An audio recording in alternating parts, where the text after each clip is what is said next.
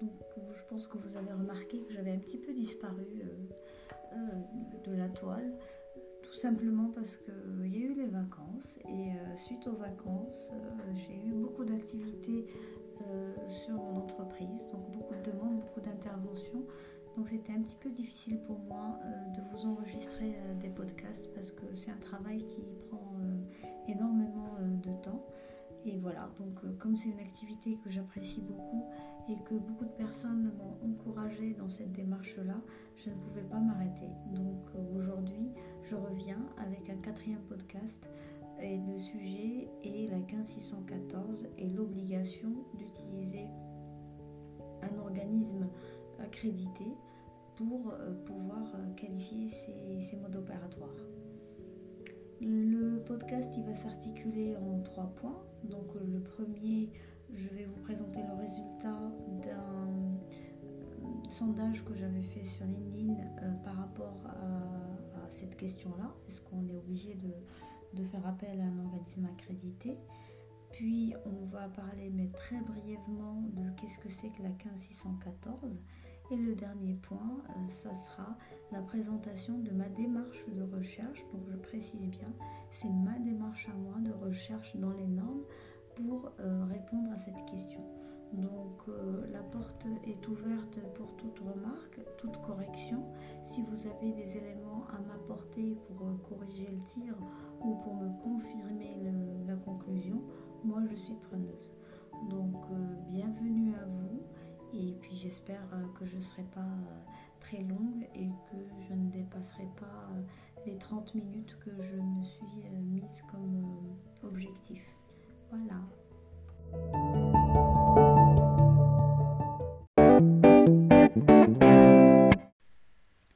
Alors le résultat du sondage qui a eu lieu il y a quelques mois déjà, donc la question était est-ce qu'une CUMOS QS doit être obligatoirement émise par un organisme accrédité?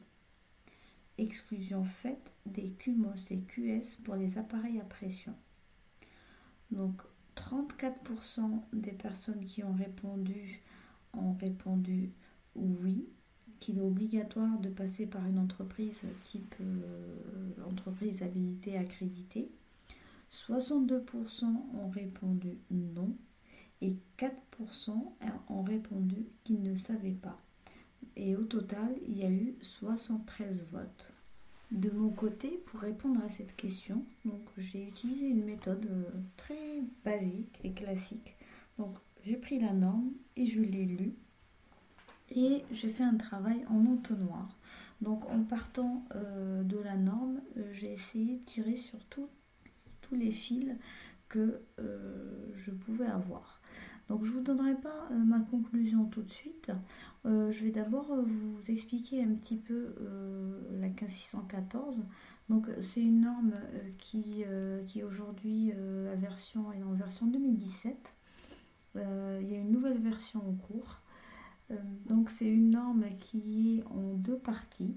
La première partie, elle va définir les euh, critères et les paramètres essentiels dans, une qualification. Donc elle va nous donner les positions de soudage, les coupons euh, euh, qu'on doit faire, tous les tests qu'on doit et les tests et les contrôles qu'on doit effectuer en fonction du type d'assemblage. Donc c'est vraiment une première partie qui aide à la préparation et à la rédaction de la DMOSP, c'est le descriptif du mode opératoire du soudage préliminaire qui va servir à souder le coupon sujet euh, de qualification pour qu'ensuite il soit qualifié. Et une fois que cette euh, DMOSP est qualifiée, ça se transforme en un PV de CUMOS et on peut l'utiliser avec des domaines de validité. Et donc la deuxième partie de la norme, c'est la définition des domaines de validité en fonction des paramètres de la première partie. Donc de manière très euh, grossière, c'est ça la norme 15614 et c'est une norme qui aide à la qualification du procédé de soudage, puisque c'est un procédé de soudage spécial, comme j'en ai déjà parlé dans d'autres épisodes, et pour pouvoir s'assurer de la répétabilité et de la qualité de la soudure de production, on qualifie en amont le procédé de manière à s'assurer que le résultat sera globalement toujours conforme et constant.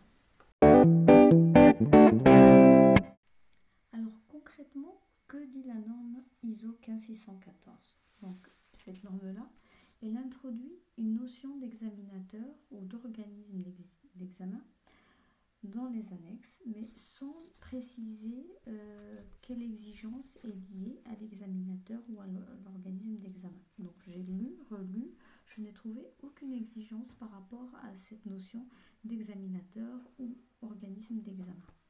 Du coup, euh, je suis partie euh, dans le paragraphe des références où j'ai trouvé une norme liée au vocabulaire et aux définitions donc c'est l'isotère 25901.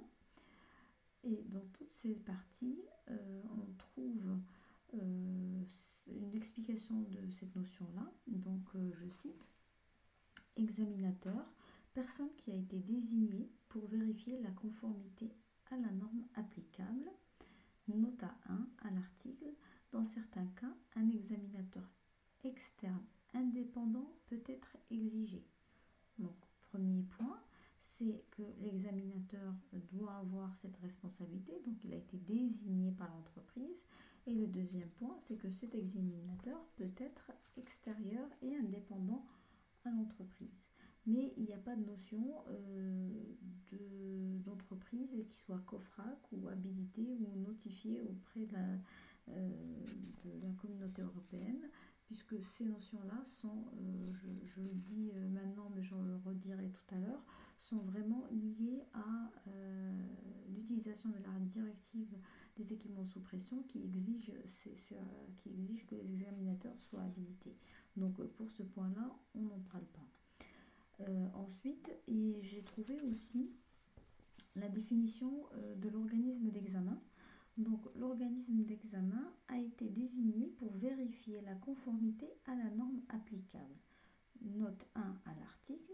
Dans certains cas, un organisme d'examen externe indépendant peut être exigé. Donc moi, de cette deuxième définition, ce que je comprends, c'est que l'organisme d'examen peut être un service fait partie de l'entreprise qui souhaite euh, qualifier euh, son mode opératoire. Donc à la première lecture, on peut déduire qu'un examinateur est une personne faisant partie ou pas de l'organisation de l'entreprise et qui a été désigné donc qui porte la responsabilité de la déclaration à la dite norme. Donc à ce stade de la recherche, euh, moi j'ai toujours pas trouvé de notion d'organisme accrédité. Donc pour moi, je vais continuer la recherche. Donc à ce moment-là, je regarde les autres normes, puisque dans le soudage, on a la 15614, mais on en a beaucoup d'autres. Et euh, je me suis dirigée vers la norme ISO 3834. Donc euh, c'est une norme internationale, elle fait référence à la qualification des modes opératoires de soudage suivant des normes ISO en fonction du procédé de soudage et de la méthodologie choisie. Donc euh, elle, elle, peut demander à ce que euh, les, les, CUMOS, les démos pardon, soient qualifiés avec différents types de normes, puisqu'il n'y a pas que la 15614. La 15614, c'est que le soudage à l'arc pour les aciers et le nickel. Euh, elle fait aussi référence à la norme 15607 qui, elle, définit les exigences euh, du mode opératoire de soudage, donc comment on, on l'écrit et qu'est-ce qu'on y met. Et puis, euh, dans sa partie 6, on retrouve la même notion d'examinateur, organisme d'examen, sans précision sur les exigences liées à la nature de cet examinateur ou de cet organisme d'examen. Donc, vous pourrez regarder euh, dans le tableau 2 de cette norme-là, tout est euh, spécifié par rapport aux exigences de la norme 3834. Et euh, dans le tableau euh, B1 de la norme ISO 15607, qui encore une fois ne précise pas l'obligation d'avoir recours à un organisme extérieur indépendant certifié, elle nous renvoie à la possibilité que cela puisse être demandé. Mais euh, toujours pas de notion d'accréditation, COFRAC ou autre. Donc, la 15614 ne demande pas. L'ISO 3834 ne demande pas. Donc à ce moment, euh, à un moment je, ne sais plus vers où me tourner. Du coup, je me tourne vers les normes métiers. Euh, la première qui me vient à l'esprit, ça va être la norme de la charpente, le N10 90, et avec son complément national, parce qu'elle a un complément national, euh, toutes les deux font référence à la série de normes de qualification, donc la 15614, la 15612, la 15613, mais ne donnent pas plus de précision concernant l'examinateur. Cependant, elle va préciser que le coordinateur en soudage est responsable des processus de qualification des soudeurs et qu'il peut agir comme examinateur.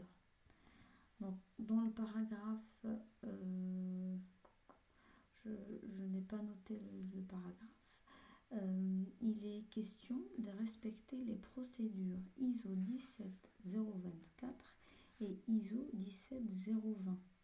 Alors, euh, la norme ISO 17024 et la norme ISO 17020 ce sont les normes que le COFRAC utilise pour accréditer les entreprises.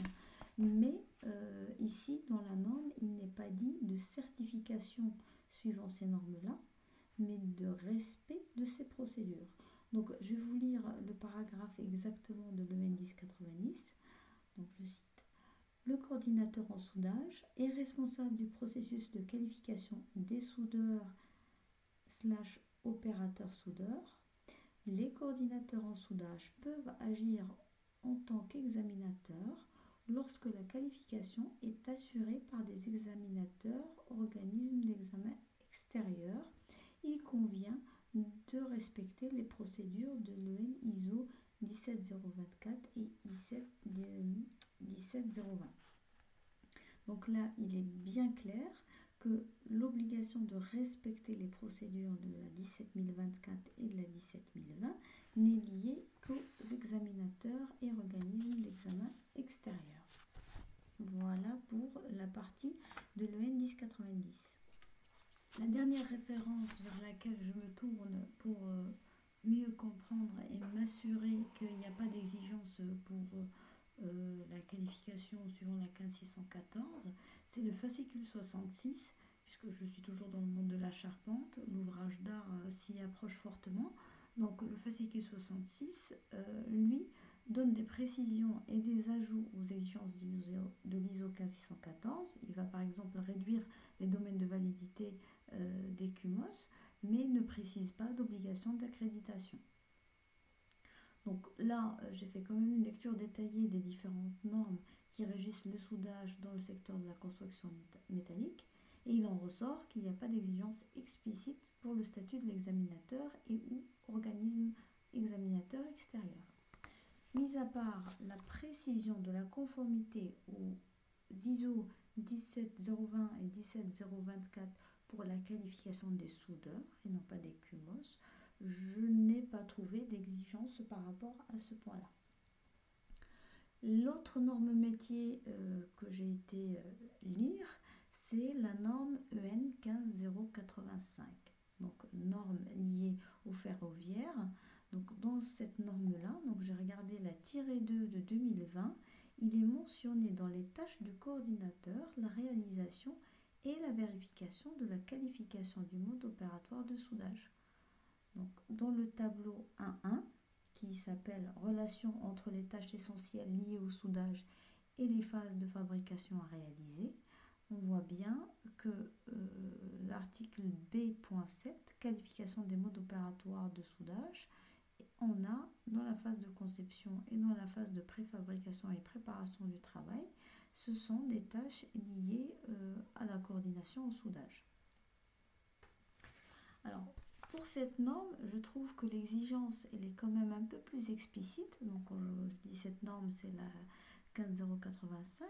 Je trouve que l'exigence est un petit peu plus explicite dans le sens où les QMOS peuvent être établis en interne à condition d'avoir un système qui est certifié 15085 et qui est du coup un coordinateur en soudage. Alors, à toute raison gardée, le coordinateur en soudage doit pouvoir jouir d'une impartialité et d'une autorité dans l'organigramme de l'entreprise pour pouvoir bien sûr effectuer des QMOS sans contrainte évidente de production et de coût. Et ce point-là, euh, j'en avais déjà discuté euh, lors de mes premiers podcasts.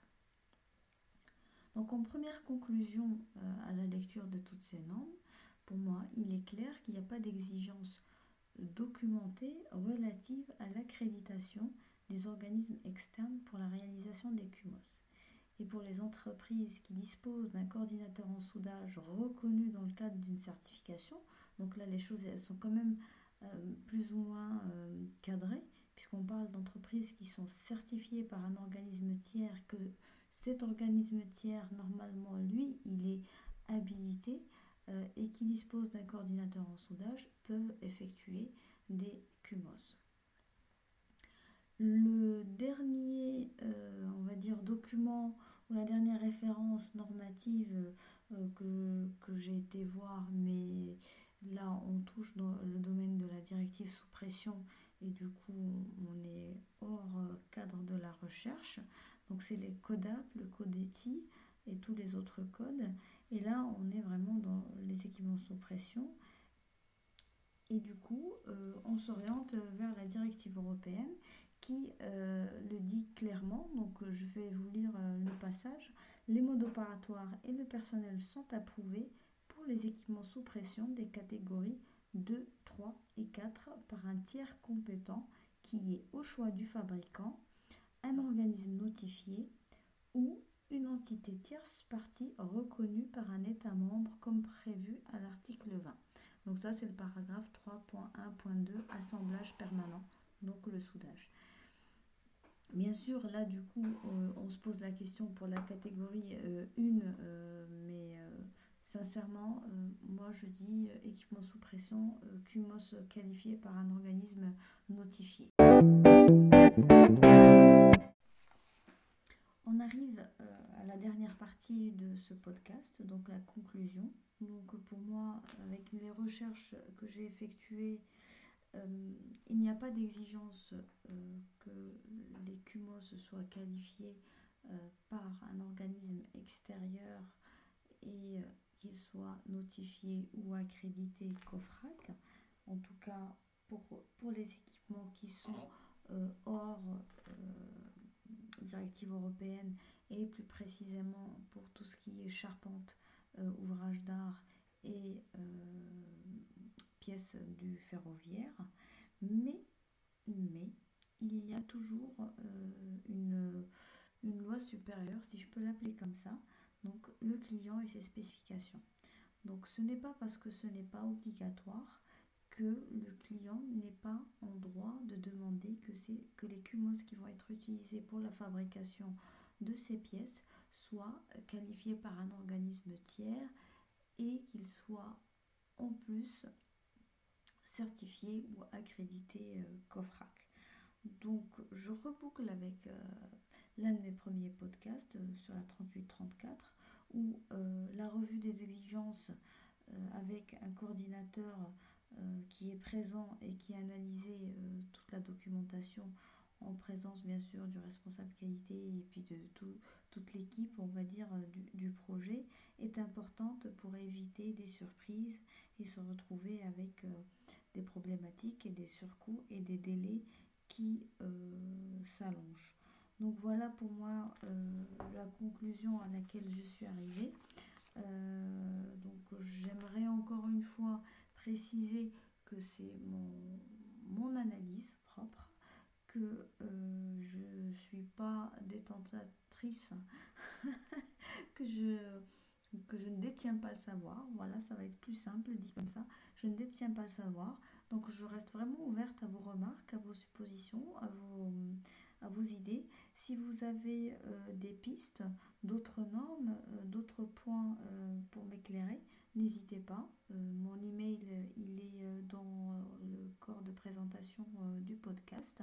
J'en profite aussi pour vous dire que je suis très contente parce que j'ai reçu mon numéro d'organisme de formation et euh, je suis en train euh, de préparer une formation euh, à distance ou en présentiel. Tout dépend de la, de la demande, mais principalement en distanciel pour bien comprendre la 15614, comment elle fonctionne, comment on définit les paramètres essentiels, comment on définit les domaines de validité et du coup comment on découle une, une démos pour pouvoir l'intégrer à un cahier de soudage. Donc ça c'est une première partie. Il y aura d'autres formations à distance qui vont, euh, qui vont apparaître. Donc euh, l'idée euh, c'est un ensemble de, de vidéos avec des exercices, avec un échange et puis un suivi personnalisé. Donc n'hésitez pas si cette idée euh, de, formation vous plaît. Si ça vous intrigue, si vous en avez besoin, n'hésitez pas, envoyez-moi un petit mail euh, et puis euh, je me ferai un plaisir de vous répondre. Donc j'espère que j'ai été claire dans, dans mes propos, que ma conclusion est claire aussi. Et puis j'espère vous faire rapidement un, un deuxième podcast euh, sur un autre sujet. J'ai pas d'idée actuellement. À l'heure où je vous parle, je n'ai pas encore l'idée euh, du podcast qui va venir. Mais n'hésitez pas. Euh, posez-moi vos questions, ça va peut-être m'aider à, trouver un sujet. Et puis surtout, si vous avez besoin que je vous envoie les liens ou un devis ou autre pour connaître le fonctionnement de la formation à distance, je suis disponible. Merci beaucoup, merci de m'avoir écouté, euh, merci pour vos encouragements et j'espère à très bientôt. Au revoir. We'll be right